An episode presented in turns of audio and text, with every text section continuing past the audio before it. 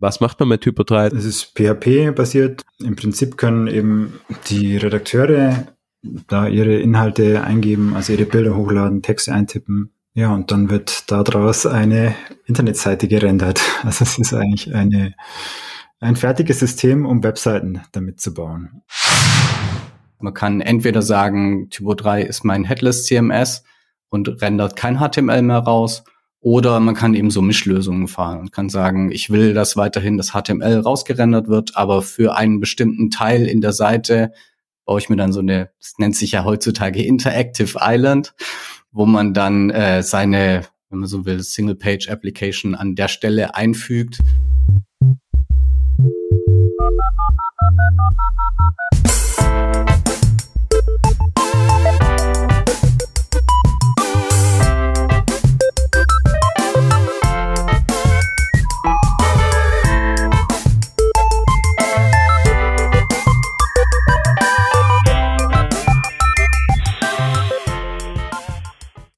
Revision 602. Diese Revision von Working Draft wird euch präsentiert von Mitwald, Next Level Hosting für deine Projekte. Jetzt fragt ihr euch bestimmt, wie kann sowas langweiliges wie Hosting Next Level sein? Ganz einfach. Mitwalds hochperformantes Cloud-Hosting ist perfekt abgestimmt auf die Anforderungen von Freelancern und Agenturen. Es gibt zum Beispiel ein smartes Rollensystem für die Zusammenarbeit mit euren Projektpartnern und Mitwald hat mit MStudio auch eine sehr schöne moderne Verwaltungsoberfläche gebaut, mit der das Arbeiten Spaß macht. Aber jetzt mal ehrlich unter uns Nerds. Sachen anklicken in einem User Interface, muss das sein? Nein, muss es nicht. Denn bei Mitwald gibt's die MStudio CLI. Mit der könnt ihr euer Hosting komplett über die Kommandozeile verwalten und natürlich auch entsprechend automatisieren. Von Nerds für Nerds bringt euch Mitwald die optimale Developer Experience, wenn's ums Hosting geht. Und deshalb jetzt auf zu mitwald.de slash workingdraft. Denn da wartet auf euch, exklusiv als Hörer von Working Draft, das Angebot, den Tarif Pro Space für 30 Tage kostenlos zu nutzen. Das war nochmal mittwald.de slash Working Draft. Wir danken Mitwald für die Unterstützung von dieser Revision von Working Draft. Hallo und herzlich willkommen zur Revision 602 vom Working Draft. Wir sind zu viert heute. Zwei Leute vom Team sind mit dabei. Hi Shep. Hi. Ich bin's der Hans und wir haben uns äh, zwei Gäste eingeladen. Hallo Florian, hallo Simon, cool, dass ihr dabei seid. Wir wollen heute ein bisschen über das Thema Typo 3 sprechen. Da gehen wir gleich aufs Detail ein. Aber bevor wir das machen, wollen wir natürlich erstmal reinstarten und von euch wissen, wer seid ihr denn? Ähm, Simon, du bist ganz neu dabei, warst noch gar nicht am Start. Vielleicht willst du ja einfach mal anfangen, ein bisschen was zu dir zu erzählen. Wer bist du, wo kommst du her? Ja, sehr gerne. Das ist übrigens mein Podcasting-Debüt. Also was ganz Besonderes. Oh, herzlichen ähm, Glückwunsch, cool. Ja, danke. Äh, genau, mein Name ist Simon, Simon Pretorius. Äh, ich mache Typo 3 seit, glaube ich, mittlerweile 14 Jahren, noch ein bisschen länger das ganze Webzeug, also eher so HTML, CSS, ein bisschen PHP früher gemacht. Ursprünglich komme ich aus Baden-Württemberg, also eher Süddeutschland. Mich hat's mittlerweile aber nach Hamburg verschlagen. Ähm, genau, mhm. und habe da jetzt die letzten sechs Jahre in einer Agentur gearbeitet und bin jetzt seit einem halben, dreiviertel Jahr selbstständig als Typo 3 Entwickler und auch so ein bisschen Consulting-mäßig unterwegs. Cool. Das heißt, äh, vorher Festanstellung und jetzt dann entsprechend selbstständig unterwegs ist äh, natürlich immer ein großer Schritt sowas, aber gerade wenn man so wie du jetzt sagst, 14 Jahre mit Typo 3 da äh, schon unterwegs ist, da kennt man das System natürlich und die, die Community und ähm, so habt ihr, Florian, ähm, euch ja dann, glaube ich, auch kennengelernt, wenn ich, wenn ich das aus dem Vorgespräch richtig äh, in Erinnerung habe. Du warst ja bei uns schon ein paar Mal dabei ähm, oder einmal dabei, glaube ich. Wir haben mal äh, Glücksrad zusammengespielt. Ich glaube zweimal, oder? Also einmal Glücksrad und dann das andere war eben mein Themenvorschlag mit den lernfreundlichen Organisationen. Okay. Und da war ich dann aber selber krank und deswegen nicht in der Aufnahme drin. Ja. Und also, von dir stammt auch der Tipp, äh, die Transkripte mit OpenAI Whisper zu machen, was äh, sehr gut funktioniert hat. Und seitdem haben wir hier Transkripte. Mhm. Dankeschön. Sehr schön. Genau, aber erzähl noch mal, was du bist, äh, was du machst und wer du bist. So. Ja, genau. Also bei der letzten Aufnahme mit dem Glücksrad, die war so spontan, dass ich, also ich glaube, komplett die Vor Selbstvorstellung irgendwie übersprungen habe oder viel zu kurz. Und ich bin Florian Geierstanger, ich komme aus München, ich habe erst neulich meine erste Webseite wieder gefunden, die ist von 97, die gibt's auf archive.org. Und ich habe also das sehr früh so als Schüler angefangen, ähm, Internetseiten zu machen und dann gleich die nächste, die es auch da archiviert gibt. Ähm, da war schon der erste Kunde drauf. Das war eben so ein großes Hotel aus Oberstdorf. Also ich bin aus diesem ähm, Ort da in den Allgäuer Bergen und habe dann dafür ganz viele Hotels und Ferienhäuser eben Internetseiten als Schüler gemacht mit wahrscheinlich Frontpage oder vielleicht später Dreamweaver. Also so alles in Großbuchstaben. Das war ganz schön und dachte dann, okay, ja. das, das ist eigentlich, kann ich eigentlich machen, ähm, einfach und habe dann Kunst studiert und Dokumentarfilm, habe dann ganz was anderes gemacht dann auch ganz viel unterrichtet, also hauptsächlich zum Thema Film, ganz viel mit Lehrern, ähm, Lehrerfortbildungen gemacht zum Dokumentarfilm und zum Experimentarfilm und Filmfestivals kuratiert. Und irgendwie, wie dann die Geschichte so läuft, bin ich dann wieder mehr in die ins Grafikdesign reingeraten und habe ganz viel Grafik gemacht, Printgrafik und ähm, online auch. Und aber die die spannendsten Sachen waren irgendwie immer dann doch wieder die Webprojekte. Und dann, als die Pandemie losging, dann dachte ich, okay, jetzt ist der richtige Zeitpunkt, dann nochmal irgendwie zu switchen und habe mir eine Stelle, habe Stellen gesucht und habe dann bei einer, vor zweieinhalb Jahren bei einer Agentur angefangen und das war eine Typo-3-Agentur. Ich wusste das gar nicht, ich konnte mit dem Wort gar nichts äh, verbinden, habe dann beim ersten Arbeitstag zum ersten Mal dieses, ähm, den Admin-Bereich, das sogenannte Typo-3-Backend geöffnet und diese ganzen ähm, tausenden Einstellungen und bin dann in zweieinhalb Jahren irgendwie, ich habe das Gefühl ziemlich gut reingeraten. Also ich war auch erst skeptisch, dachte irgendwie, was ist das, wenn irgendwie meine Kollegen haben dann immer gesagt, ja, das ist alles historisch äh, gewachsen. Ich fragte, warum ist es so? Ja, ist historisch, hat historische Gründe und da gibt es ziemlich viele historische Sachen, aber trotzdem, ähm, also sie hatten dann auch eben recht, die Kollegen, dass nach einer, nach einer Zeit irgendwie bin ich da auch ganz gut reingekommen und nicht nur in die in die Technik von Typo 3 und in den Stack, sondern auch in die Typo 3 Community. Also ich kannte die natürlich auch vorher nicht, aber da gibt's eben eine ganze hauptsächlich auf Deutschland ähm, zentrierte Community, die sich um dieses Thema dreht und irgendwie, das war sehr schön, da so Stück für Stück ähm, immer weiter reinzukommen und da ähm, jetzt schließt sich sozusagen der Kreis wieder zurück zum Simon. Da bin ich dem Simon begegnet. Ähm, erst, ich denke, online und dann irgendwann auch mal in, auf der Typo 3 Entwicklerkonferenz in Karlsruhe dann auch mal ähm, haben wir uns so tatsächlich dann kennengelernt und jetzt sind wir zusammen im Podcast. Cool. Ja, diese Typo 3 Entwicklerkonferenzen, wenn ich mich da richtig erinnere, vor zehn Jahren oder ein bisschen länger her noch, ähm, war ich da ja auch mal ein bisschen in dem Bereich unterwegs und da war das schon immer so der Connection Point, wo man so sehr viele Leute, ähm, Core-Contributorinnen und Contributor kennengelernt hat und ähm, alles sehr nahbar, ähm, was ich immer sehr, sehr interessant fand. Aber bevor wir da zum Thema Community sprechen, fangen wir vielleicht nochmal an ganz vorne. Was ist eigentlich Typo 3 jetzt, äh, Typo 3? Wie auch immer, ihr könnt mir gerne sagen, wie man es dann richtig sagt. Ähm, gibt ja auch immer die Diskussionen zu. Was macht man mit Typo 3? Ist es ein CMS, das wissen wahrscheinlich die allermeisten Hörerinnen und Hörer. Vielleicht könnt ihr da äh, nochmal ein Stück weit zu sagen. Florian, willst du einfach mal anfangen? Ähm, ja, also ist ein ähm, CMS, Content Management System. Man hat halt ein, ich meine, der beste Vergleich ist vielleicht, was die meisten kennen, ist WordPress. Es stammt auch aus derselben Zeit. Also ist auch, ich glaube, Typo 3 und WordPress sind beide so 2001 rumgestartet, beide Projekte. Ähm, Simon schüttelt so halb den Kopf. ich schüttel nicht den Kopf. äh, genau, aber ich glaube, Typo 3 ist noch ein bisschen älter. Ich glaube, so Ende der 90er irgendwann. Ich habe jetzt die Zahlen nicht genau im Kopf.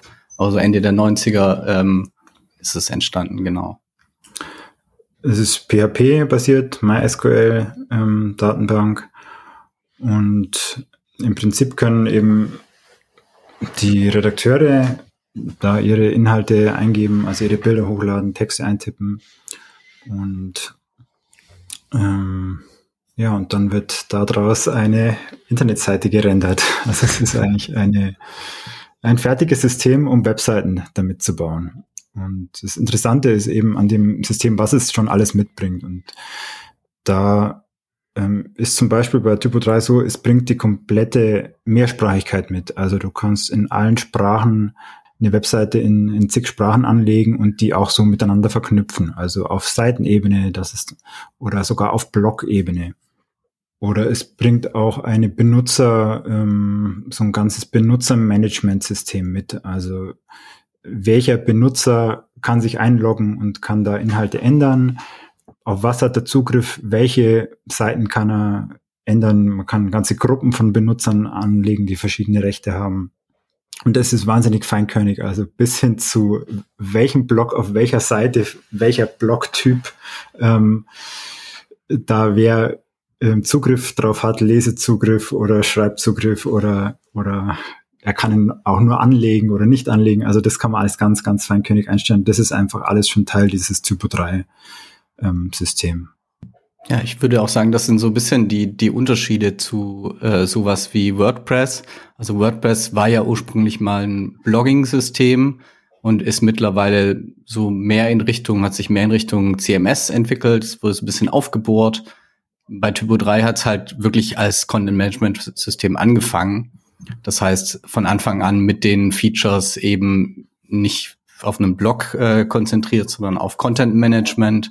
Ähm, und das zeigt sich auch ein bisschen daran, bis heute halt, was da für Fe Features drin sind, die man zum Beispiel bei WordPress eben dazu installieren muss mit Plugins.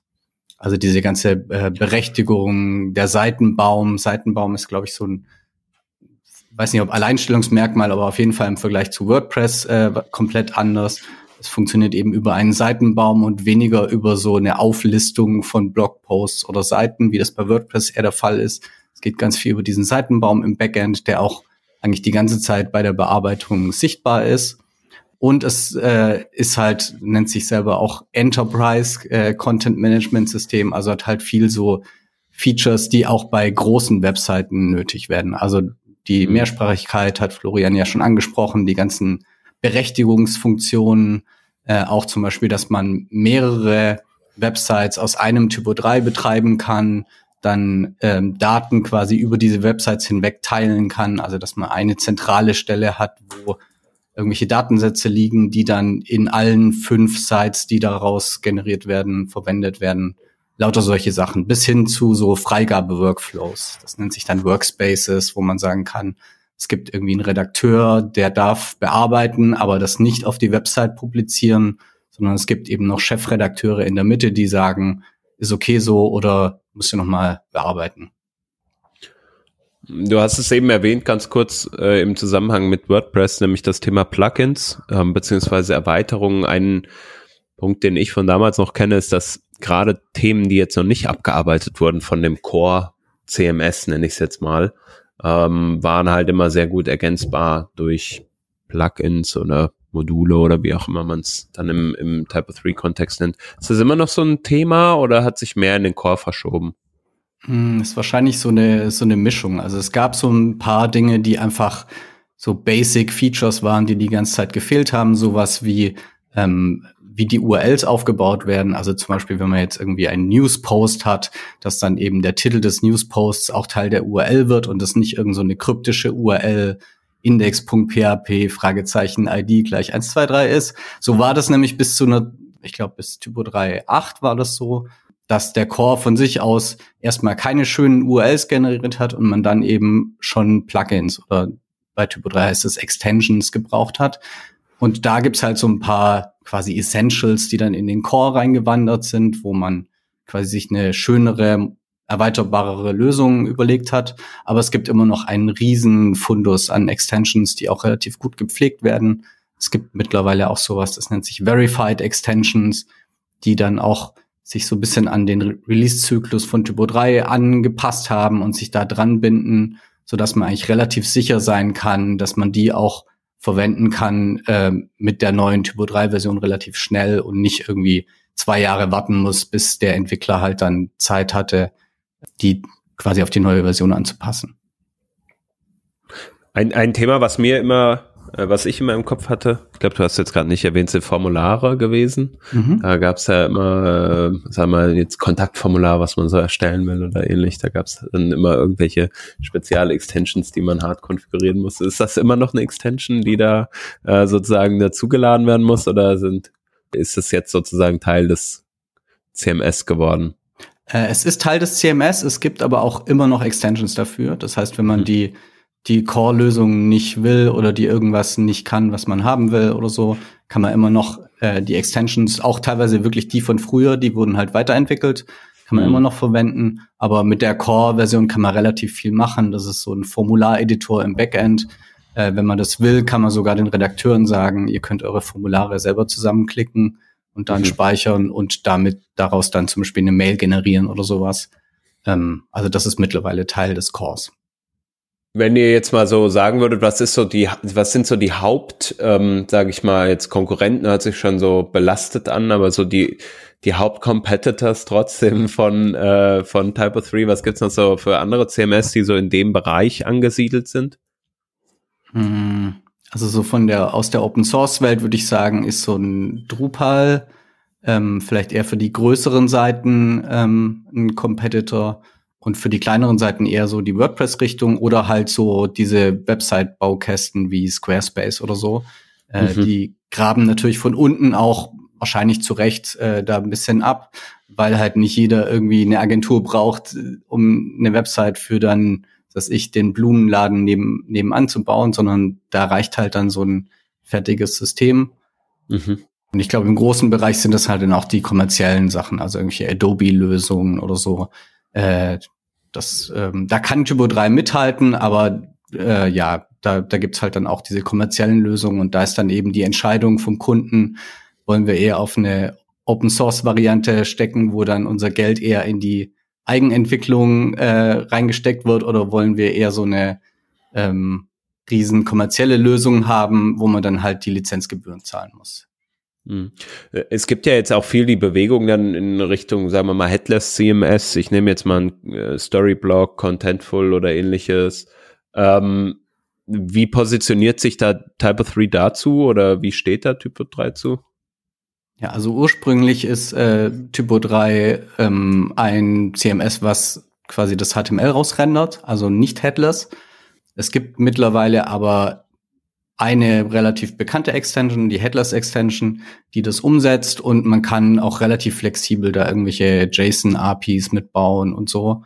Äh, das geht mittlerweile echt gut. Das heißt, man kann entweder sagen, Typo 3 ist mein Headless CMS und rendert kein HTML mehr raus, oder man kann eben so Mischlösungen fahren und kann sagen, ich will, dass weiterhin das HTML rausgerendert wird, aber für einen bestimmten Teil in der Seite baue ich mir dann so eine, das nennt sich ja heutzutage Interactive Island, wo man dann äh, seine, ja, wenn man so will, Single-Page-Application an der Stelle einfügt und dann eben die Daten über eine JSON-API aus dem Typo 3 rauskriegt. Also Simon, du alles. hast ja die ähm, Typo 3 Entwickler-Umfrage gemacht, oder? Im Sommer. Und wenn ich mich richtig erinnere an die Ergebnisse, dann war es aber doch so, dass die meisten Entwickler angegeben haben, sie setzen aktuell nicht solche Headless-Varianten ein, sondern sehr klassisch einfach eine die Templating-Sprache Fluid ähm, und rendern damit eben die HTML-Seiten raus auf dem Server mit PHP. Genau, also äh, vielleicht zum Hintergrund, ich habe äh, auf der letzten Typo 3 Entwicklerkonferenz einen Vortrag gehalten zu verschiedenen Frontend-Ansätzen, also ein bisschen vorgestellt, was gibt's da alles?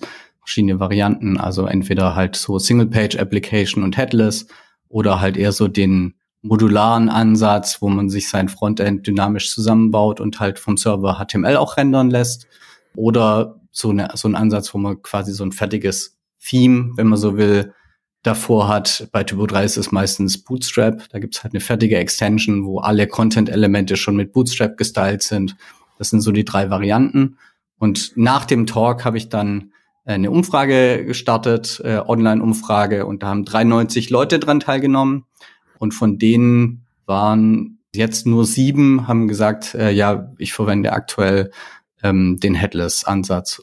Es gab aber relativ viele, die gesagt haben, ich möchte mir das jetzt mal anschauen. Also es, wenn man diesen Zahlen trauen darf, dann geht's von sieben auf 26 bei dem Headless-Ansatz. Also es scheint schon so zu sein, dass da so ein bisschen der Trend auch ankommt, aber es gibt immer noch relativ viele, die sagen, nö, eigentlich ist es ja genau die Stärke von dem System, dass man halt damit das HTML auf dem Server generiert und dann einfach ausliefert, schön gecached und schnell und so. Ja, ich glaube, sowas ist wahrscheinlich dann spannend, wenn man äh, wenn man Seiten baut, die sich ihren Inhalt aus verschiedenen Quellen zusammenziehen. Also dann, äh, genau, dann, hat, dann ist ja ideal, wenn man verschiedene APIs äh, hat, die man anzapfen kann. Genau. Ich wollte noch eine Sache sagen, die, die ja auch irgendwie ähm, so Typo 3 spezifisch ist, nämlich die Tatsache, dass, dass es zwar von einem Dänen entwickelt wurde, aber eigentlich so die seine größte Community und Fanbase und auch den den den meist die meisten Einsätze so im im deutschsprachigen Raum hat. Also ich glaube, es gibt viele Ecken auf der auf dem Globus, da kennt man Typo 3 halt auch gar nicht. Und Drupal ist ja dann auch eher so vielleicht so äh, Niederlande, Benelux so, da, die da kommt das her und ich glaube, da wird das auch viel eingesetzt. Also es ist schon ich habe den Eindruck, dass eben die ganzen, die wichtigen Entwickler und die ganzen Community-Leute eben dann auch greifbar sind, weil sie eben äh, hier aus, aus der Ecke kommen, sozusagen. Ähm, ja, kann man wahrscheinlich genauso sagen.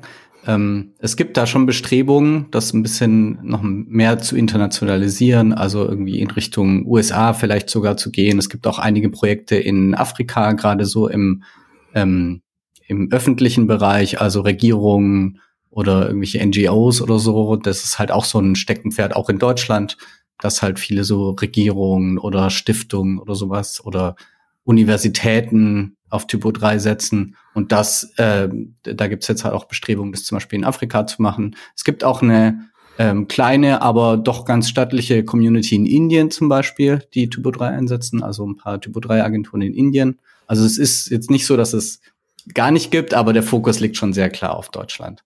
Und ähm, das sieht man, also das wirkt sich wahrscheinlich dann auch so ein bisschen auf die CMS-Wahl in Deutschland aus, dass halt äh, vielleicht so ein mittelständisches Unternehmen dann halt sagt, okay, Typo 3 ist ja gar keine schlechte Wahl, weil wenn ich irgendwie mit der Agentur, mit der ich jetzt zusammenarbeite, nicht mehr klarkomme, dann gibt's ja noch genug andere in Deutschland.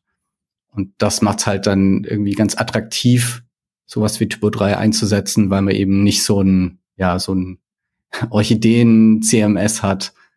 Genau, ich glaube auch, dass, ich weiß nicht, ist das immer noch der Fall, dass der, dass der Matthias Schreiber äh, so viel der, von der Entwicklung von Typo 3 lenkt oder macht er das nicht mehr? Der, der kommt hier nämlich aus Düsseldorf und macht er immer noch? Ähm, macht er jetzt nicht mehr, aber die Typo 3, also es gibt ja mittlerweile eine Typo 3 GmbH, die so ein bisschen so kommerziellen Bereich macht, also so Long-Term Support, Lizenzen und so. Und da war er lange äh, mhm. tätig in der Typo 3 GmbH, ist er mittlerweile nicht mehr, aber der hat da ganz viel gemacht in den letzten Jahren auf jeden Fall. Ja.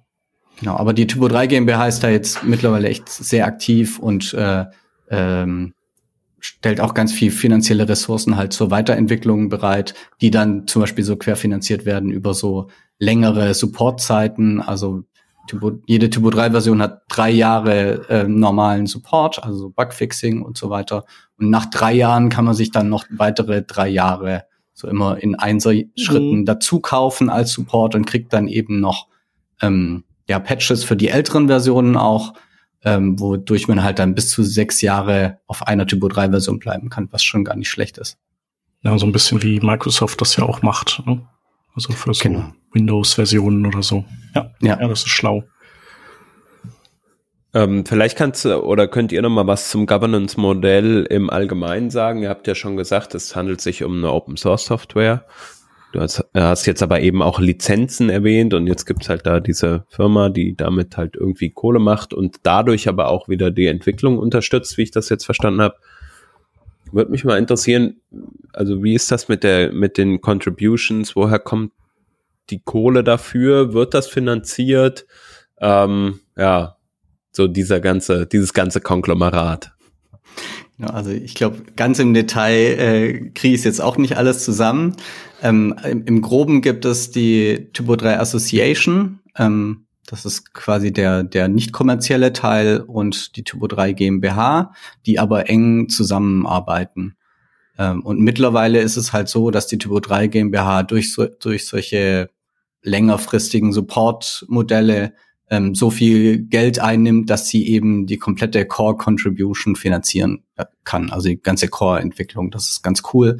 Ähm, was da noch dazu kommt, ist, äh, dass es halt relativ viele Association-Member gibt, so heißt es dann, ähm, von ganz großen Agenturen, die dann so ein Platinum-Membership haben, bis zu einzelnen Entwicklern, die dann irgendwie für, ist nicht, sieben Euro oder fünf Euro im Jahr dort Mitglied sein können. Und das sind jetzt mittlerweile über 1000 Mitglieder in dieser Association, die dann eben auch äh, bis zu einem gewissen Grad mitentscheiden können, was dann mit dem Geld passiert, ähm, mit diesem Jahresbudget, die auch ähm, je nachdem äh, auch Möglichkeiten haben, zum Beispiel äh, zu Code Sprints zu gehen und dann das Geld sich zurück ähm, erstatten lassen können. Also da gibt's dann halt finanziellen Support für Leute, die eben mitwirken können, aber es zum Beispiel rein finanziell irgendwie nicht, nicht hinkriegen oder irgendwie ihre Zugtickets dann erstatten lassen können oder sowas.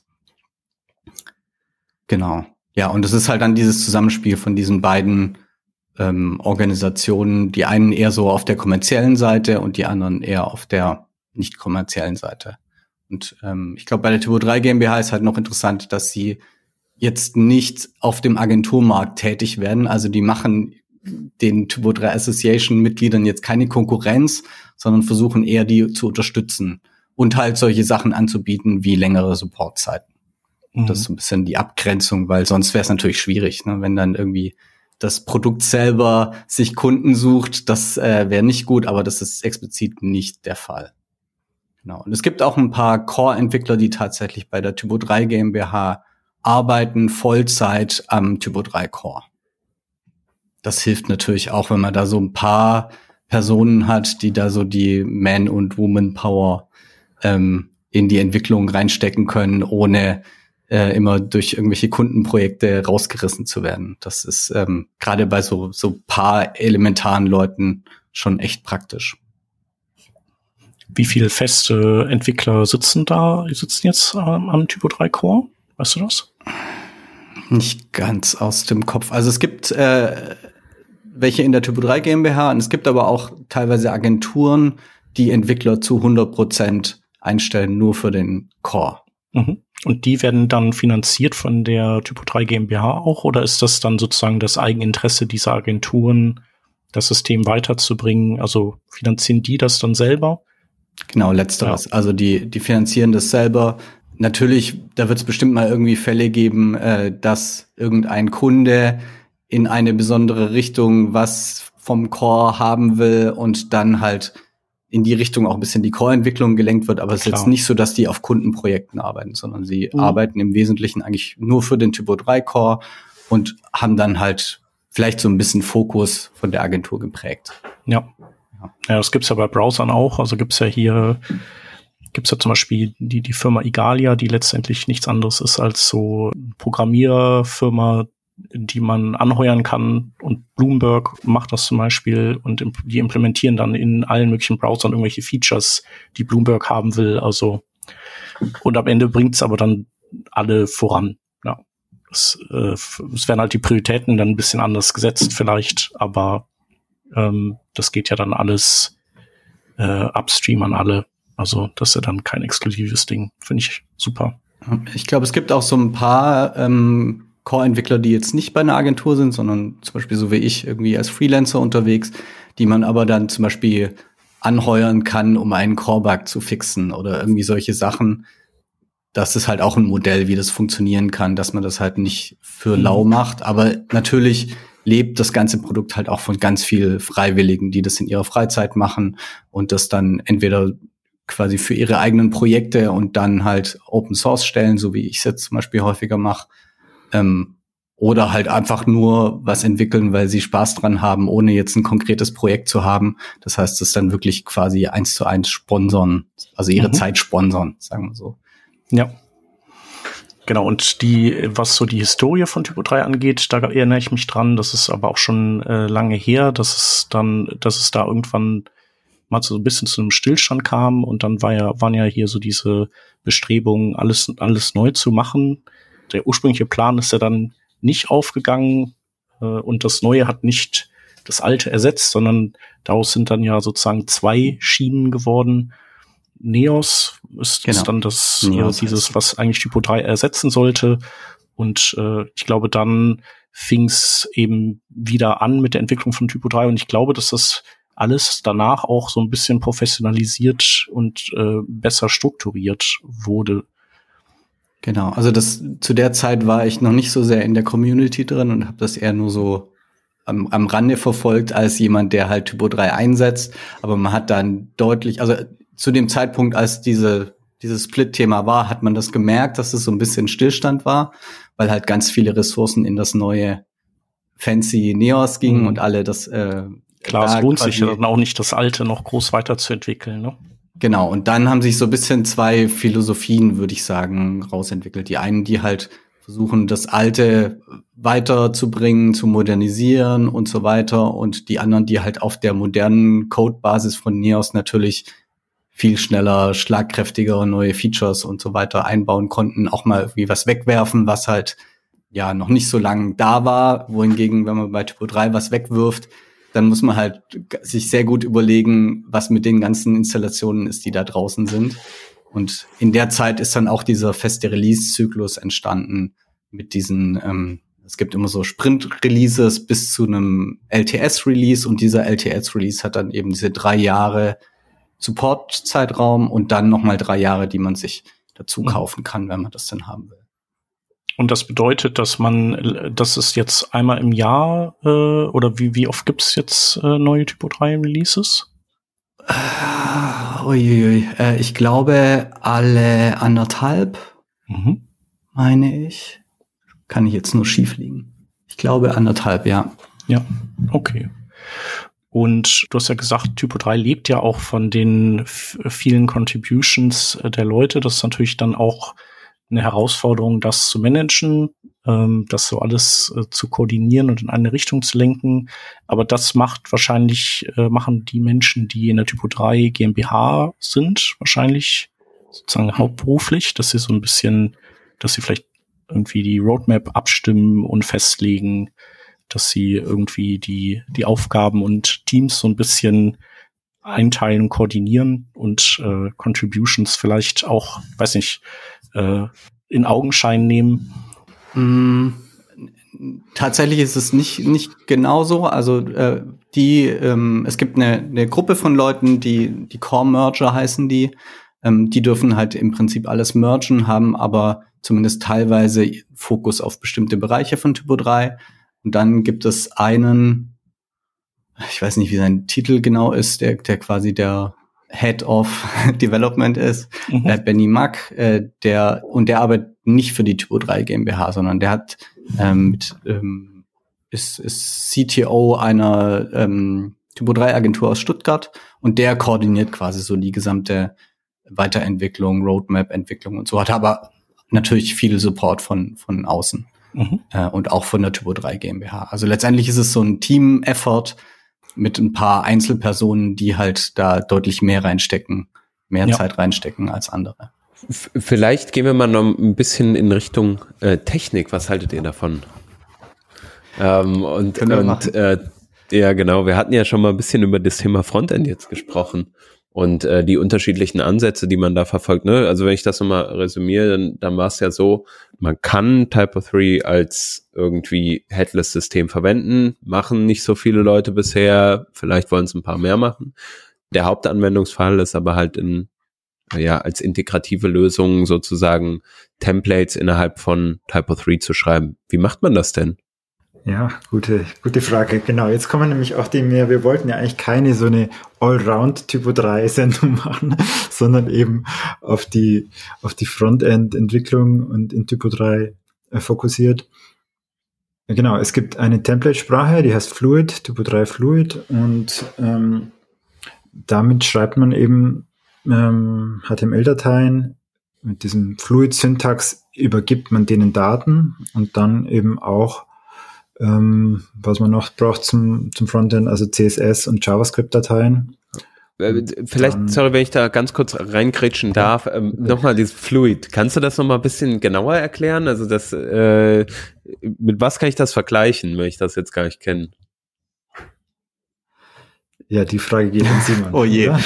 Ähm, also es ist nicht so schlank wie jetzt so ein Mustache, wo im Wesentlichen ja nur Loops und Variablen gibt und vielleicht noch so ein paar Funktionen, wo man irgendwie, was weiß ich, Escaping oder so machen kann, sondern ist schon ein bisschen mächtiger. Ähm, grundsätzlich so von der Syntax her ähm, ist es so ein bisschen XML-basiert. Das heißt, es gibt da zusätzliche Tags zu den HTML-Tags, die immer mit F-Doppelpunkt anfangen, also so einem XML-Namespace. Es gibt da sowas wie F-Doppelpunkt-if, womit man dann eben eine Condition machen kann.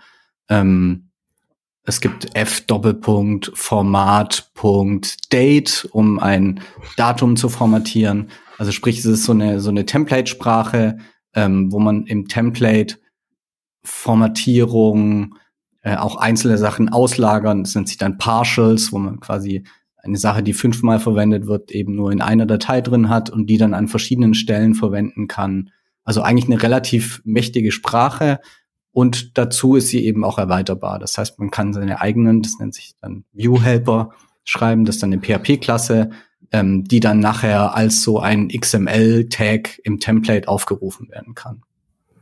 Und ich meine mich zu erinnern, dass äh, Fluid auch die Möglichkeit bietet, glaube ich, äh, Daten irgendwie lazy rein zu zu oder reinzuziehen. Ich habe nur einmal mit Fluid Templates gearbeitet. Ich äh, genau die die Syntax ist halt gewöhnungsbedürftig, einfach aus dem Grund, weil weil wir ja sonst eher so sowas an Mustache angelehntes verwenden oder vielleicht irgendwie Nunjuks oder so.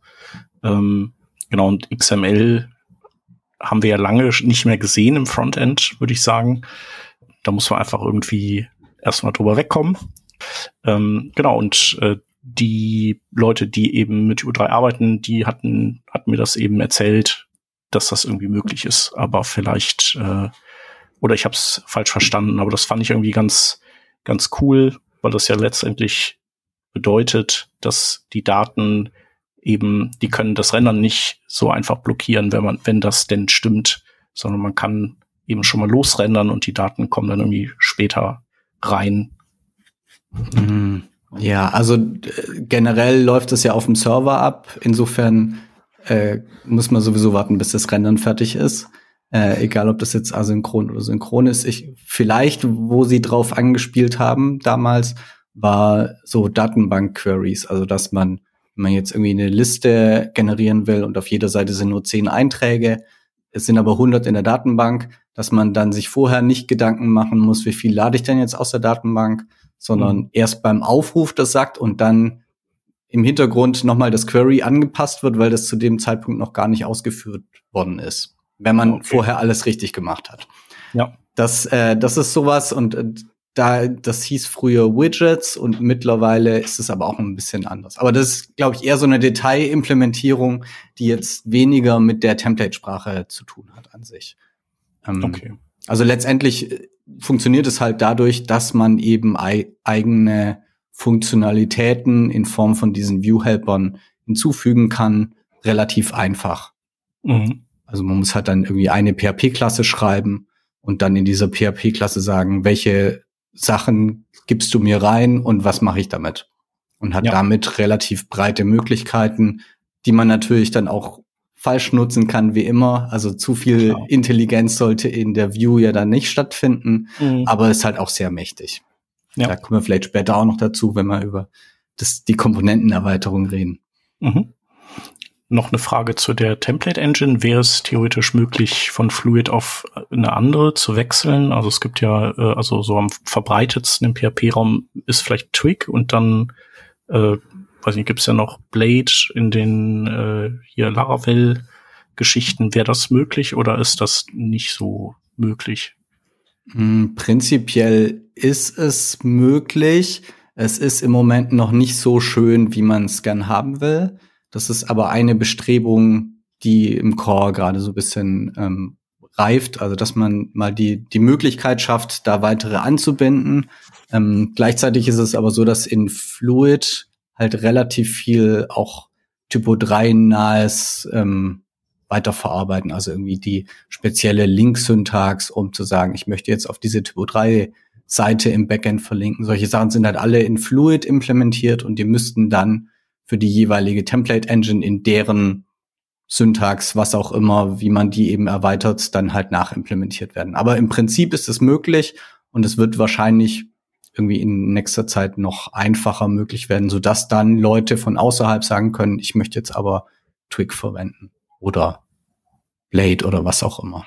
Mhm. Im Moment ist es de facto in den Projekten ist es so, dass halt immer Fluid im Einsatz ist ja. und es höchstens vielleicht so vorgelagerte Dinge gibt, also dass man dann irgendwie sein HTML ähm, in so einem externen Style Guide baut und dann nachher irgendwann in Fluid rein integriert. So, das ist, glaube ich, ein Prozess, der häufiger da ist.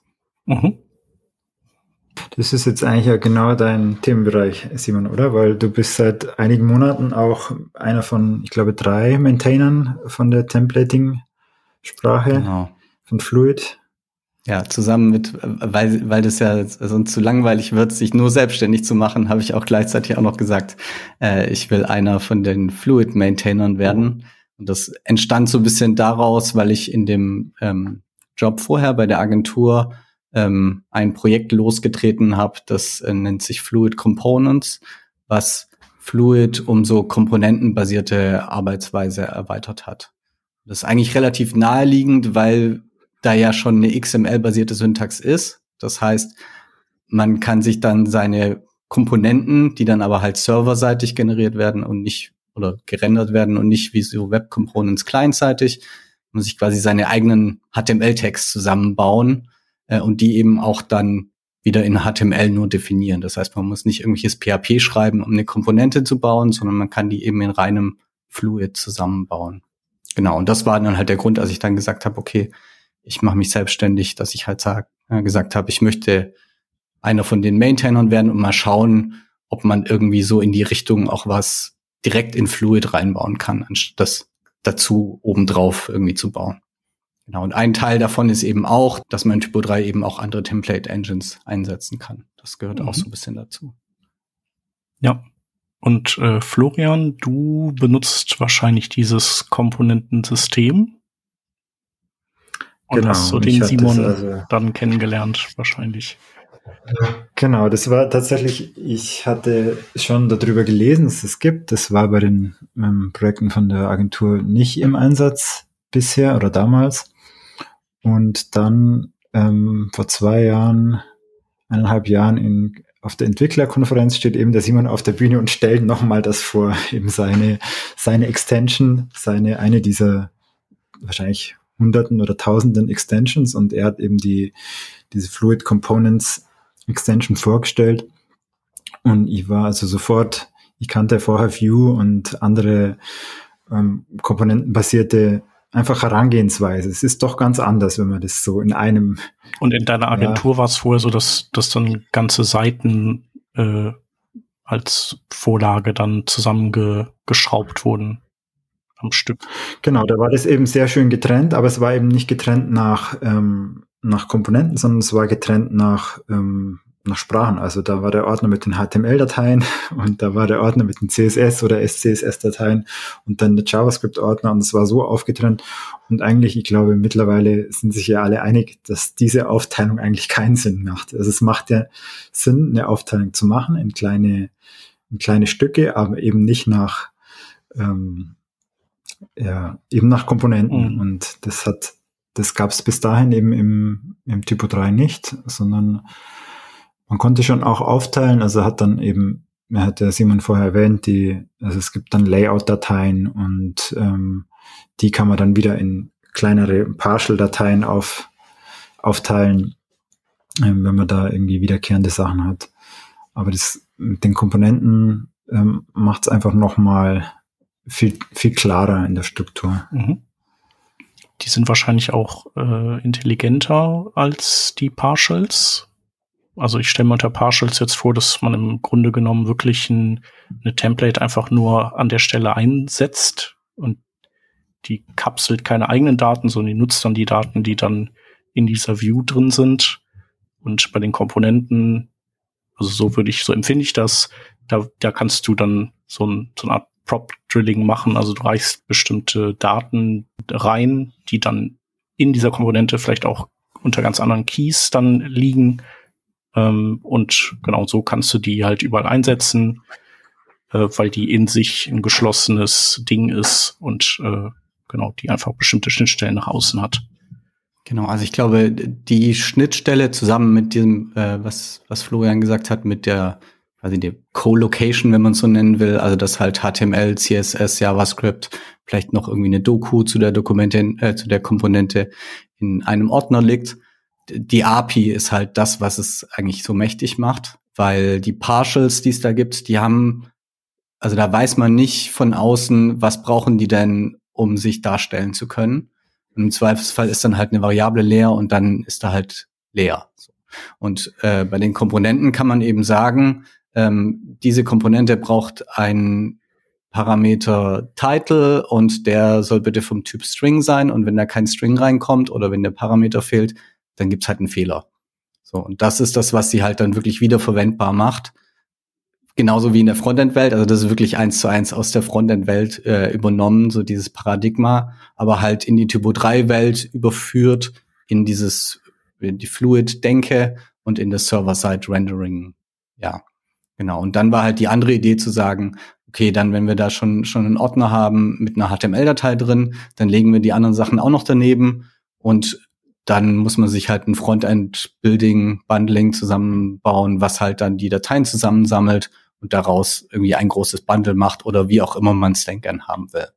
Mhm. Das war dann Wobei so das muss, gab es ja wahrscheinlich vorher auch schon, wenn man wenn man dann da die CSS-Ordner hatte und JavaScript-Ordner, wo dann da alles reingewandert ja. ist. Ne? Wobei das wahrscheinlich meistens eher so statisch dann definiert war. Also es gibt dann irgendwie eine Main SCSS und die included halt dann so. Variables SCSS und was auch immer. Mhm. Äh, wohingegen bei den Komponenten zumindest wir das bei uns dann so gemacht haben, dass es halt sehr dynamisch ist. Das heißt, man mhm. legt einfach einen Ordner an mit einer HTML, einer SCSS oder was auch immer Datei und der Bildprozess sammelt die automatisch zusammen, ohne jetzt, ja. dass man jedes Mal wieder die Main SCSS anpassen muss. Ja, ja, macht Sinn. Und äh, geht das dann auch so weit, dass, äh, dass man sowas wie eine Component Library sich äh, auch anzeigen lassen kann, wo man dann irgendwie vielleicht eine Übersicht hat über die Komponenten, so wie man das von Storybook kennt, vielleicht auch mit verschiedenen Ausprägungen der Komponente und der Doku? Genau, das war dann irgendwie der nächste logische Ansatz, zu sagen, mhm. okay, ähm, wir äh, bauen da noch so ein, wir nennen das dann Fluid Style Guide, äh, und da läuft er eben über alle Komponenten drüber. Wir haben dann so eine JSON-Datei daneben gelegt mit den Demo-Daten. Siehst dann irgendwie Fixtures, JSON. Äh, und da konnte man dann sagen, es gibt eine Default-Ausprägung und eine Small und eine Big-Ausprägung. Und dann hat man da eben seine Demo-Daten reingetan und dann hat der Style Guide die alle aufgelistet und auch mit Detailseite, wo man dann auch zum Beispiel den Titel einfach manuell ändern konnte. Dann hat er refreshed und dann konnte man sehen, wie sich das direkt auswirkt. Mhm. Genau. Das war so die nächste logische Folgerung daraus und ist halt ein total mächtiges Tool, auch so zur Entwicklung. Also speziell, wenn man jetzt mit einem Projekt neu anfängt, ja. dann halt so ein Frontend-Workshop zu haben, wie das Brad Frost äh, nennt, wo man halt das, äh, die Komponenten bauen kann, bevor das Typo 3 Backend komplett fertig ist. Das war halt in den Projekten damals bei uns immer so das Problem, dass halt die Frontendler lang rumsaßen, bis sie dann mal ja. anfangen konnten. Und mit diesem neuen Ansatz konnte man halt quasi von Tag eins anfangen und wenn das Backend fertig war, dann war das Frontend schon lang fertig.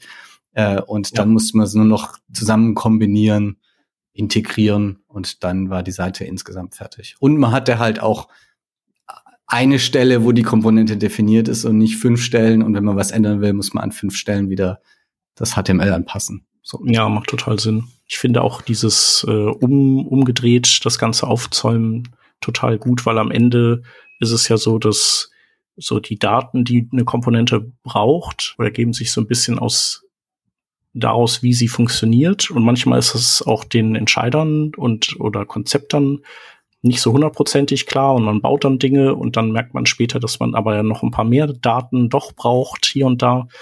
Und so kann man erstmal diese Komponente fertig entwickeln, dass sie so funktioniert, wie man sie haben will. Und dann weiß man eben, okay, so jetzt wissen wir, wie wir es haben wollen. Das heißt, wir brauchen diese Daten und kann das dann, so diesen Wunsch dann ans, ans Backend weiterreichen. Und äh, die müssen dann auch nicht irgendwie im gleichen Zuge die ganze Zeit anpassen, während man die Komponente noch fein justiert und umbaut. Ja. Und das, was ihr gerade beschrieben habt, das war dann Teil deiner Extension, die du damals äh, gebaut hattest. Und das, da, du bist jetzt gerade dran, das in den Core rein zu portieren. Genau, also aus dieser Zeit in der Agentur sind eben zwei Extensions entstanden. Einmal, das heißt Fluid Components, das erweitert quasi Fluid um diese Komponentenfunktionalität und dann gibt's noch den Fluid Style Guide, den man eben verwenden kann oder eben auch nicht. Die funktionieren unabhängig voneinander. Ähm, die beiden sind dann entstanden und äh, als ich dann aus der Firma weggegangen bin, habe ich mich halt entschieden, in das Core-Team von Fluid zu wechseln. Ähm, und jetzt sind wir erstmal so am überlegen, wie man das denn da sauber reinkriegt, weil die Variante, die ich gebaut habe, die funktioniert super. Auch auf großen Seiten, kleine bis große Seiten haben wir es alles eingesetzt, aber ist jetzt nicht die sauberste Implementierung. Das heißt, wenn man das richtig schön und zukunftsfähig in Fluid reinkriegen will, dann muss man erstmal noch ein bisschen unten drunter aufräumen. Und da sind wir gerade so ein bisschen dabei, so Sachen hin und her zu schieben. Auch zum Beispiel die, diese Trennung zwischen Typo 3 und Fluid als Template-Sprache noch ein bisschen glatter zu ziehen. Auch zum Beispiel dieses, man kann, ähm, dass man andere Template-Sprachen verwenden kann. Das ist gerade noch so ein bisschen im Fokus. Mhm. Aber perspektivisch würde ich sehr gerne dann natürlich dieses Komponententhema noch mal aufgreifen und so richtig schön sauber in Fluid reinbringen. Ja, macht Sinn. Und ich glaube, äh, glaub, das ist dann auch so ein bisschen so ein Alleinstellungsmerkmal. Also ich habe neulich mal so ein bisschen recherchiert ähm, und bei Twig ist es bis jetzt zum Beispiel halt auch nicht drin. Ähm, da gibt's auch nur so eine Extension. Ich glaube, bei Blade haben sie da sowas in der Art, aber da ist man dann schon wieder in der PHP-Welt. Das heißt, man schreibt seine Komponenten häufig dann doch wieder in PHP, was ich halt nicht so schön finde, wenn man als Frontendler da irgendwas für Typo 3 oder für was auch immer bauen soll, dann plötzlich ins PHP reingeworfen zu werden. Das war halt das Schöne an der, der Fluid-Lösung, dass die wirklich nur mit XML funktioniert. Man muss natürlich dann ein bisschen über Datentypen Bescheid wissen, aber das äh, kriegt man dann immer noch hin. Aber letztendlich war es dann nur HTML und Fluid mhm. und eben kein PHP. Und äh, Florian, du hast das dann in die in eure Agentur reingetragen und äh, genau. Was haben deine Kolleginnen dazu gesagt? Also es ging nicht über Nacht. Ich war praktisch sofort verkauft an die Idee. Ich war wirklich so Feuer und Flamme. Und es hat dann tatsächlich eigentlich, man kann sagen, ein Jahr gedauert von diesem äh, Vortrag von Simon in Karlsruhe, bis dann wir tatsächlich, bis ich alles soweit überzeugt hatte, dass wir diesen Weg gehen, bis irgendwie so und so viele Prototypen gemacht wurden. Irgendwann hat mir jemand erklärt, wie ich Typo 3 selber installieren kann und das war für mich so ein totales Aha-Erlebnis. Okay, jetzt kann ich selber das installieren. Es ist irgendwie es dauert ein bisschen länger, man braucht ein bisschen mehr Sachen wie bei WordPress. Also in, ganz in fünf Minuten schafft man es nicht, aber wenn man es dann zweimal gemacht hat, dann hat man in zehn Minuten ein neues äh, Typo 3 Projekt installiert. Ich habe dann ganz viele Prototypen gemacht, eben mit den Components und ähm, auch mit Web Components und also in unterschiedlichste ähm, Richtungen mit Tailwind und so weiter und einfach so verschiedene Sachen ausgetestet. Und das war irgendwie sehr, so gut das dann selber machen zu können. Und mhm. das hat dann tatsächlich am Schluss da in der Agentur eigentlich dann doch alle überzeugt, dass der Components-Ansatz der richtige ist.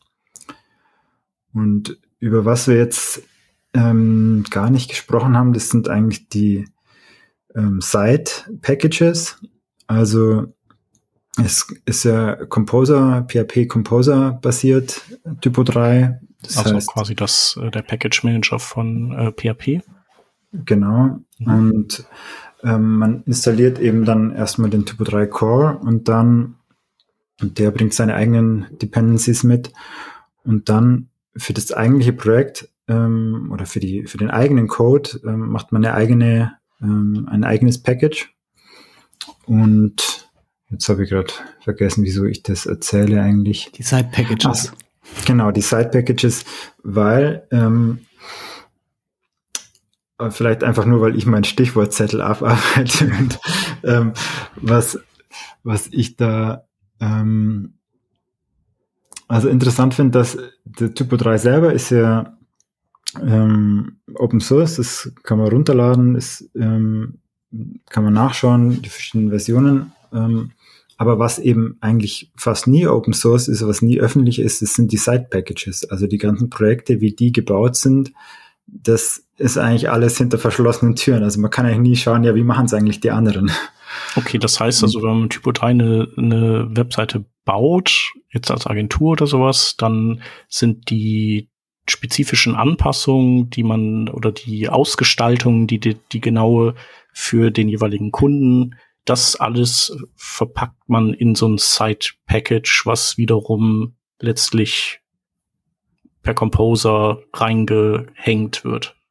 Und so kann man wahrscheinlich dann den Typo 3 Core auswechseln und dann wieder das Side-Package reinhängen und idealerweise funktioniert das dann mit der neuen Version auch. Also man hat aber auf jeden Fall das sozusagen separat verpackt.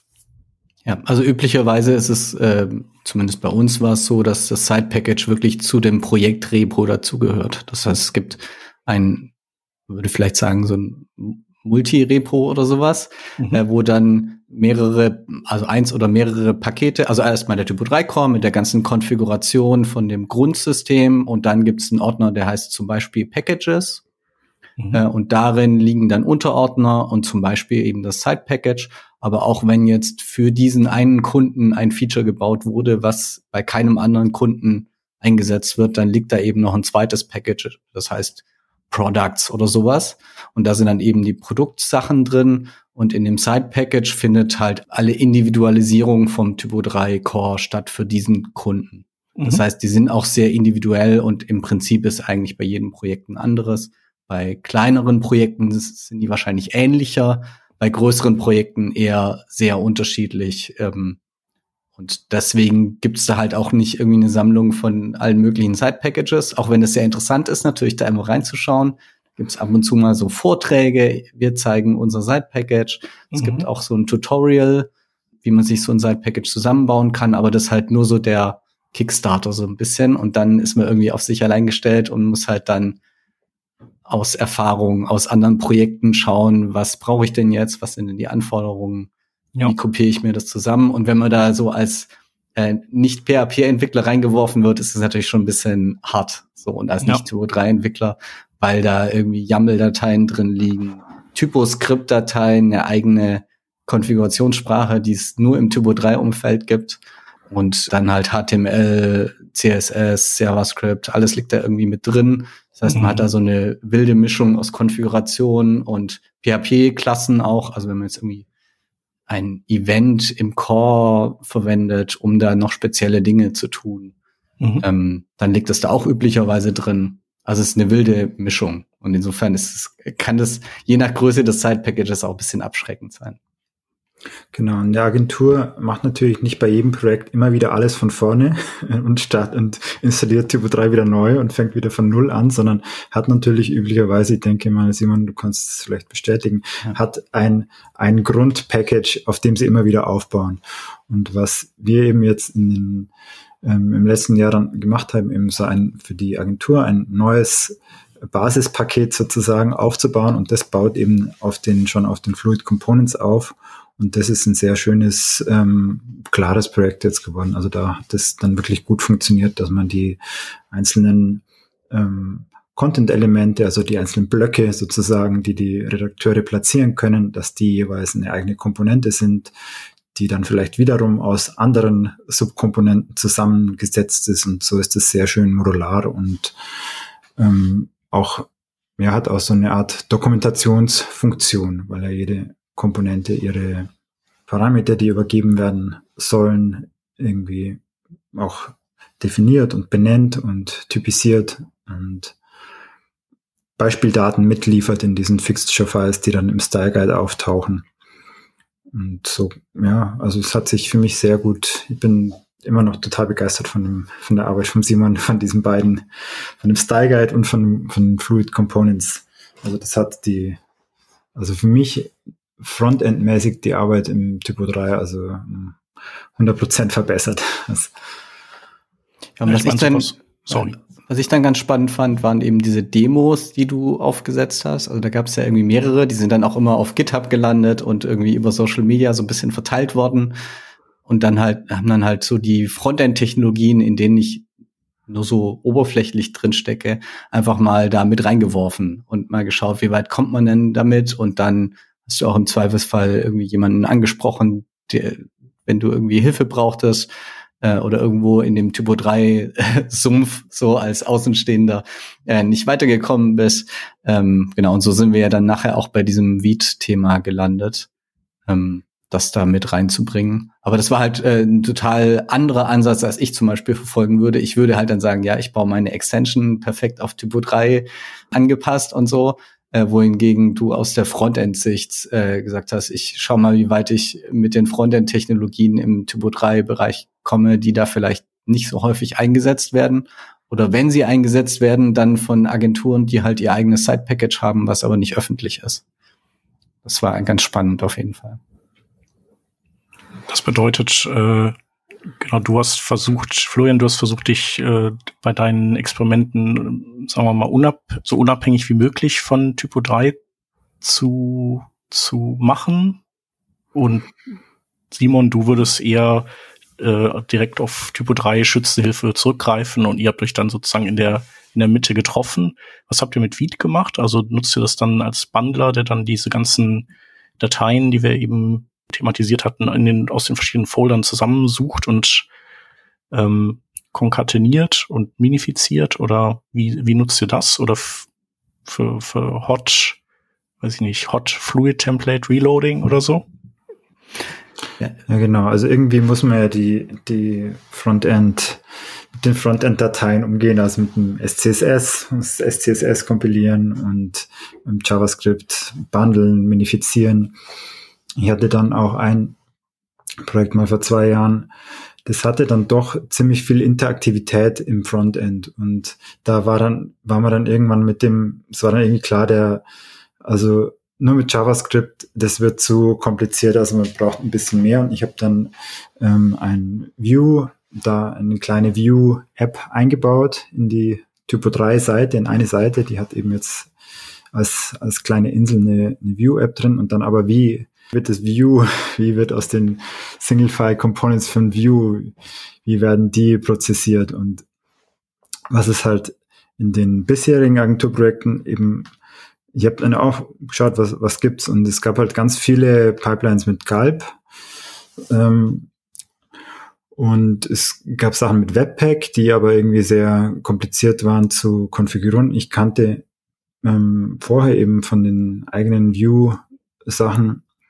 schon weht. Und es war aber nicht so ganz irgendwie klar, wie, wie kann man das, wie passt es zu diesem serverseitigen ähm, Rendern von Typo 3 dazu.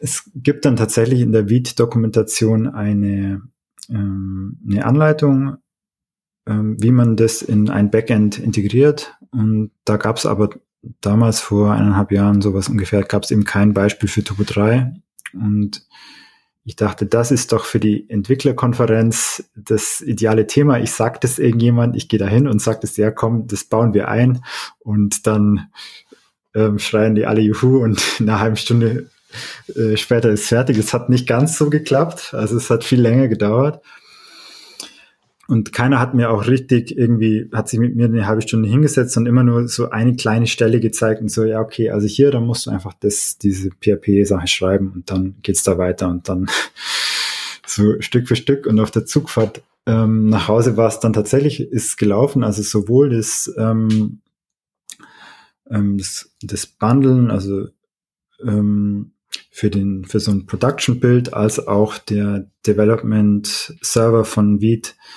ähm, dass der mit Typo 3 zusammenarbeitet und eben ähm, von Vue bis React alles, alles behandeln kann, bis TypeScript und auch ähm, den, den Browser neu lädt oder sogar nur einzelne Module wenn die bearbeitet werden. Und das ist dann jetzt auch in dieses Paket reingewandert? Das also nicht in dieses, also es hat dann erstmal überhaupt niemand interessiert. Ich dachte mhm. ja, ich habe jetzt Schade. wirklich den, den Joker gezogen und jetzt ähm, äh, sind da alle begeistert, überhaupt niemand interessiert. Und ich habe dann aber, und jetzt kommen wir vielleicht auf dieses Community-Thema nochmal zurück. Also es gibt eben in München auch eine ähm, ein Typo 3 Meetup einmal im Monat und ist auch gerade zufällig heute Abend. Und da habe ich vorgeschlagen, ob ich das Thema Vite und Typo 3 mal vorstellen soll und habe das dann gemacht. Und daraufhin haben sich dann mehrere Leute doch ähm, dafür interessiert, die fanden das dann ganz interessant. Und ähm, dann ähm, Simon, kannst du weiter erzählen, wie du wie du den Faden aufgenommen hast. Ja, ich weiß nicht, ich bin irgendwie dann durch Zufall äh, über, über diese Demo gestolpert. Äh, Achso, du warst gar nicht in der in der ähm, Nee, ich war nicht in. Ich war ah, nicht in München. Ähm, ich glaube, es hatte damit zu tun, dass äh, man wird selbstständig und muss plötzlich seine eigene Website bauen. Und äh, dann habe ich gedacht, okay, ich habe jetzt die ganzen das Side-Package unserer Agentur habe ich jetzt nicht mehr, weil ich bin ja jetzt nicht mehr bei der Agentur und habe dann noch mal einfach von vorne angefangen und mal geschaut, wie würde ich es dann klein, schlank irgendwie machen und habe mich dann in irgendwelchen Frontend Konfigurationswahnsinn begeben als eher Backend-Entwickler. Webpack hatte ich relativ schnell aussortiert, weil es einfach zu komplex wurde. So. Und bin dann irgendwie bei Beat gelandet und dann habe ich gedacht, ah, da ist doch mal irgendwann was äh, bei Mastodon durch meine Timeline durchgerutscht und habe mir das dann angeschaut und dann sind wir irgendwie in Kontakt gekommen und haben dann das, was da prototypisch war in dem Projekt, habe ich dann in eine Typo 3 Extension überführt und dann auch relativ schnell eigentlich released. Florian hat ihn auch noch getestet und so und da haben wir so ein bisschen Feedback Loops untereinander gemacht. Ja, und seitdem haben wir die immer weiter irgendwie entwickelt oder ich habe die immer weiterentwickelt, immer noch so Kleinigkeiten dazugebaut. Da gibt's dann immer irgendwelche Ecken, wo es halt noch nicht funktioniert. Also gerade zum Beispiel kann man das Ganze noch nicht im Typo 3 Backend verwenden. Also wenn man jetzt ein Modul für die Redakteure baut, dann geht es halt einfach noch nicht. Aber für den ganzen Frontend-Bereich bis hin zum Fluid Style Guide haben wir jetzt eigentlich überall Möglichkeiten, wo man das verwenden kann, inklusive diesem ganzen Hot Module Replace, ähm, Hot Module Replacement heißt es, glaube ich. Das funktioniert alles. Äh, was ich jetzt bewusst nicht eingebaut habe, ist, dass er äh, den Browser reloadet, wenn ein Fluid-Template sich ändert, weil man halt ganz schwer feststellen kann, ist denn dieses Fluid-Template gerade auf der Seite, die da angezeigt wird, oder lädt er mir gerade einfach alle fünf Seiten neu, die ich halt gerade zufällig offen habe. Das heißt, so ganz tief ist die Integration nicht, aber für die ganzen Frontend-Assets funktioniert es mittlerweile ganz gut. Mhm. Was ich erstaunlich fand, bei dieser Umfrage habe ich dann natürlich auch ein bisschen eigennützig gefragt, was verwendet ihr denn für Bildtools? Und da war Viet zumindest nach, ja gut, NPM war auf Platz eins logischerweise. Ähm, ja, einfach mal so wilde äh, Mischungen gefragt. Webpack auf Platz zwei, Galb auf Platz drei und auf Platz vier schon Viet. Also insofern ist es schon was, was so ein bisschen Fahrt aufgenommen hat. Ich glaube, Wahrscheinlich aufgrund von dem, der initialen Demo und der Präsentation in München und dann vielleicht auch auf Basis der Extension.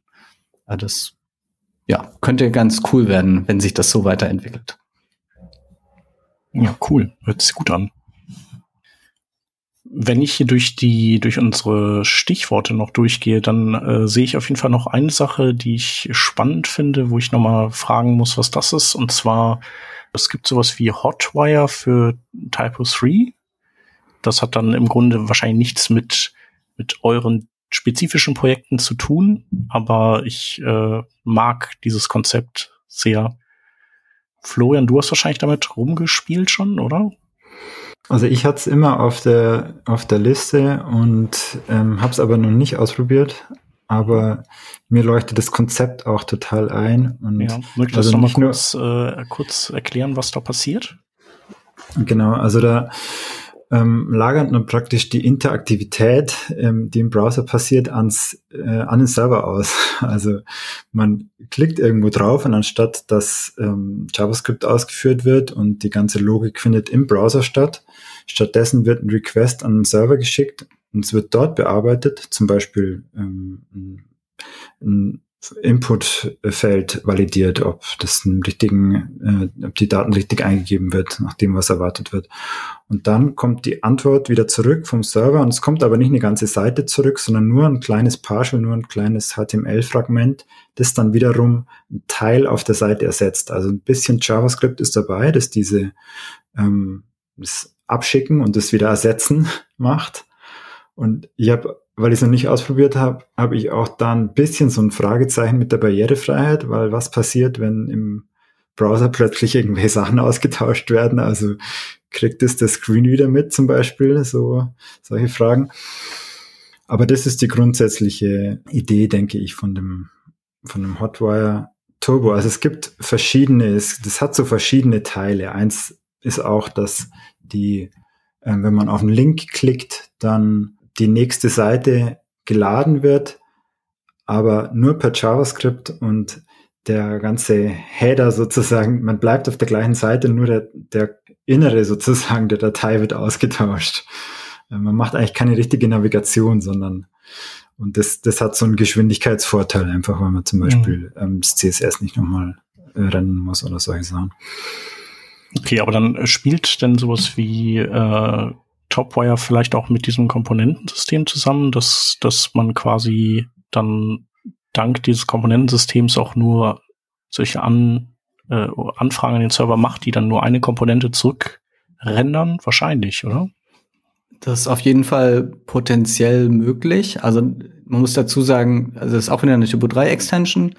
Die ist, glaube ich, im Moment noch im Beta-Status, aber es gab jetzt schon mehrere Vorträge dazu von dem Entwickler, der heißt Helmut Humme und der entwickelt das jetzt gerade weiter. Der hält, glaube ich, gerade jetzt heute einen Vortrag dazu ähm, beim äh, Typo 3 wahrscheinlich. Meetup in München, genau, mhm. beziehungsweise Remote. Ähm, und äh, ja, der macht im Prinzip was ähnliches, wie ich mit Viet gemacht habe, nämlich halt die Frontend-Technologie verbinden mit dem Backend von Typo 3. Das heißt, dass das Typo 3 in die Lage versetzt wird, einzelne Content-Elemente, einzelne Templates oder was auch immer für sich auszuliefern, ohne alles außenrum mit auszugeben, um eben dann die Stärken von dem Ansatz zu nutzen.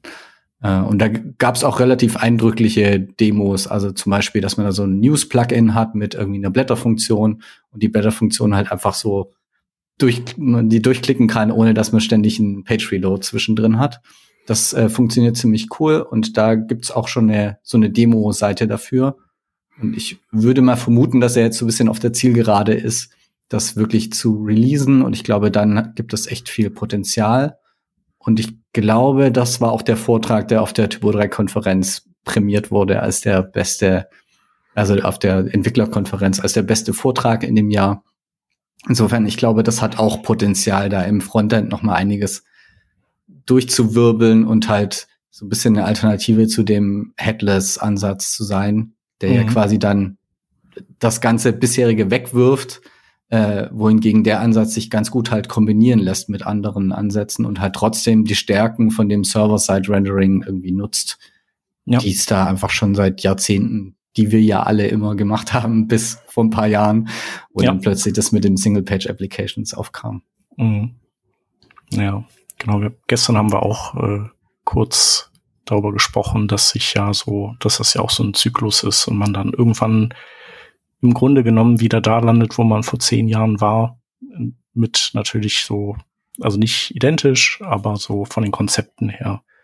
Was aber wahrscheinlich immer daran liegt, dass man ja immer sieht, was sind so die Probleme, wie kann ich die lösen, ah cool, habe ich gelöst, oh, jetzt habe ich wieder ein neues Problem. Und so bewegt man sich dann durch diesen, diesen Raum, um, um dann am Ende wieder beim gleichen Konzept wie vor zehn Jahren anzukommen.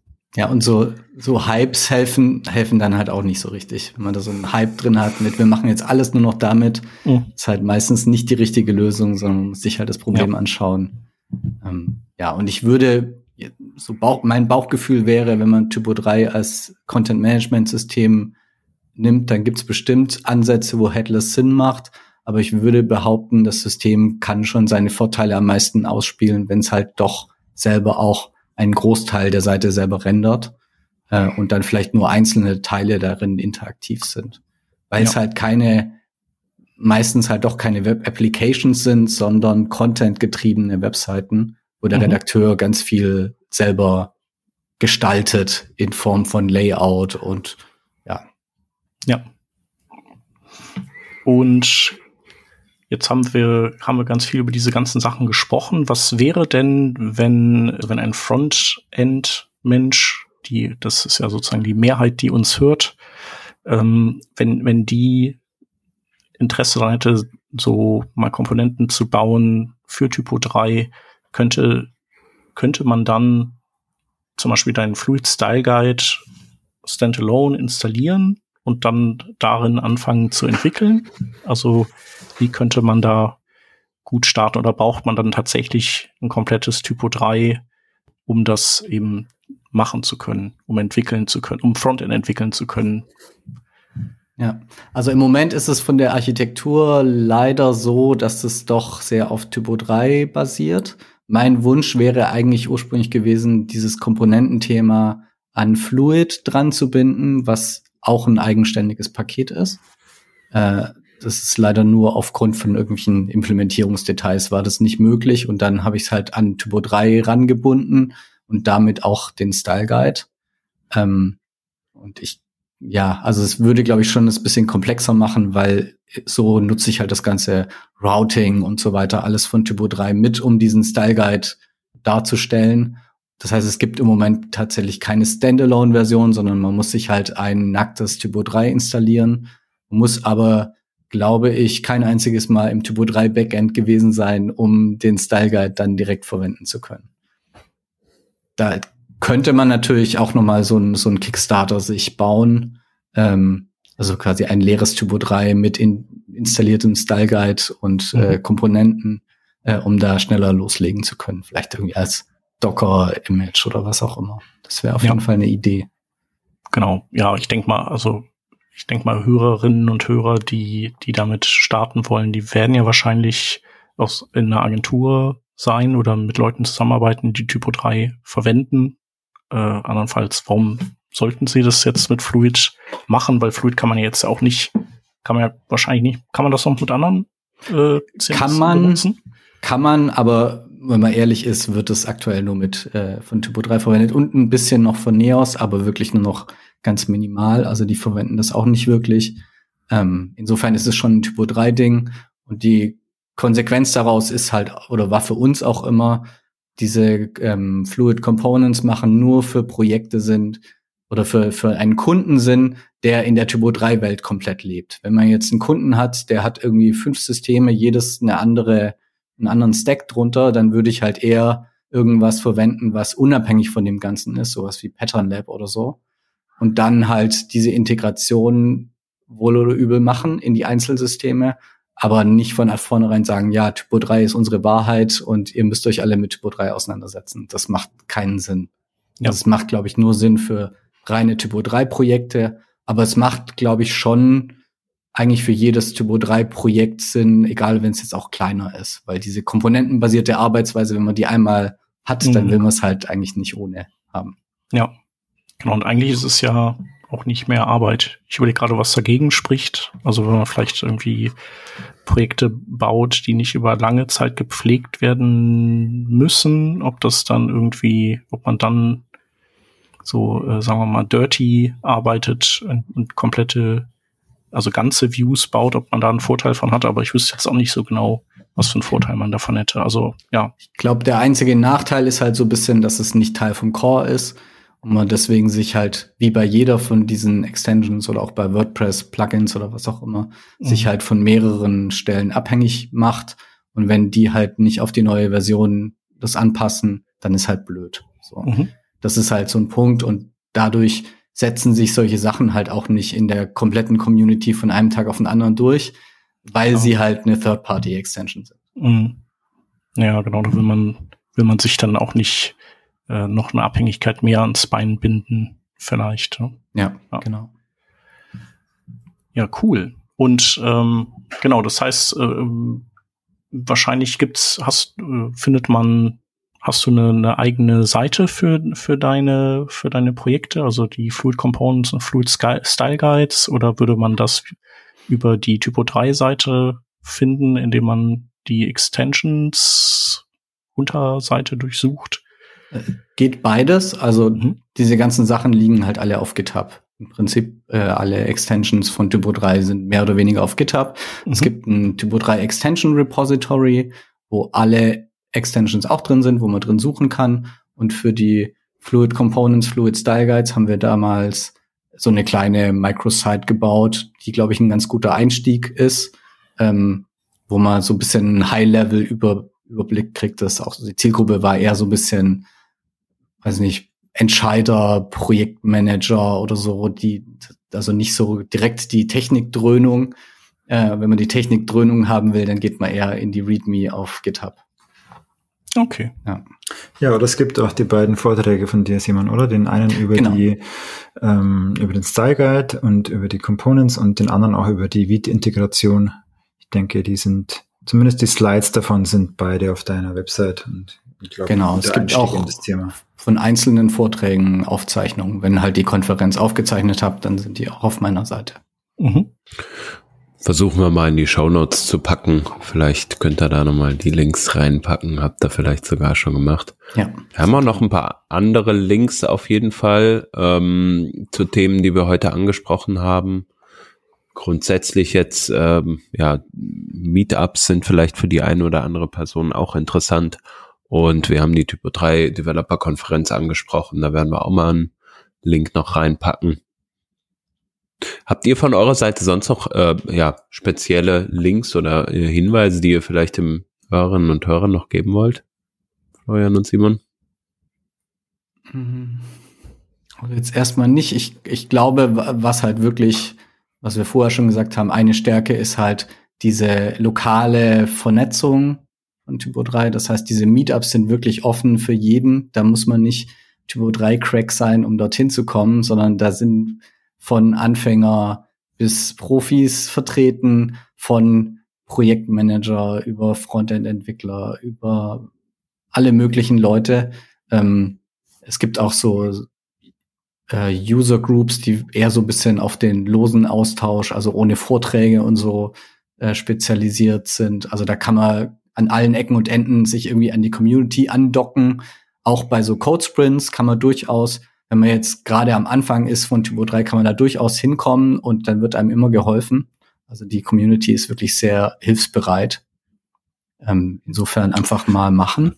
Ja, und also und einsteigen. Die, auch online ähm, gibt es natürlich die Typo 3 Community, hauptsächlich in einem Slack, in einem eigenen Slack-Projekt. Äh, Aber auch ähm, ist es über, ich in meiner Wahrnehmung gewandert von Twitter nach Mastodon. Also kann sein, dass es auf Twitter immer noch weitergeht. Ich habe es nicht mehr verfolgt.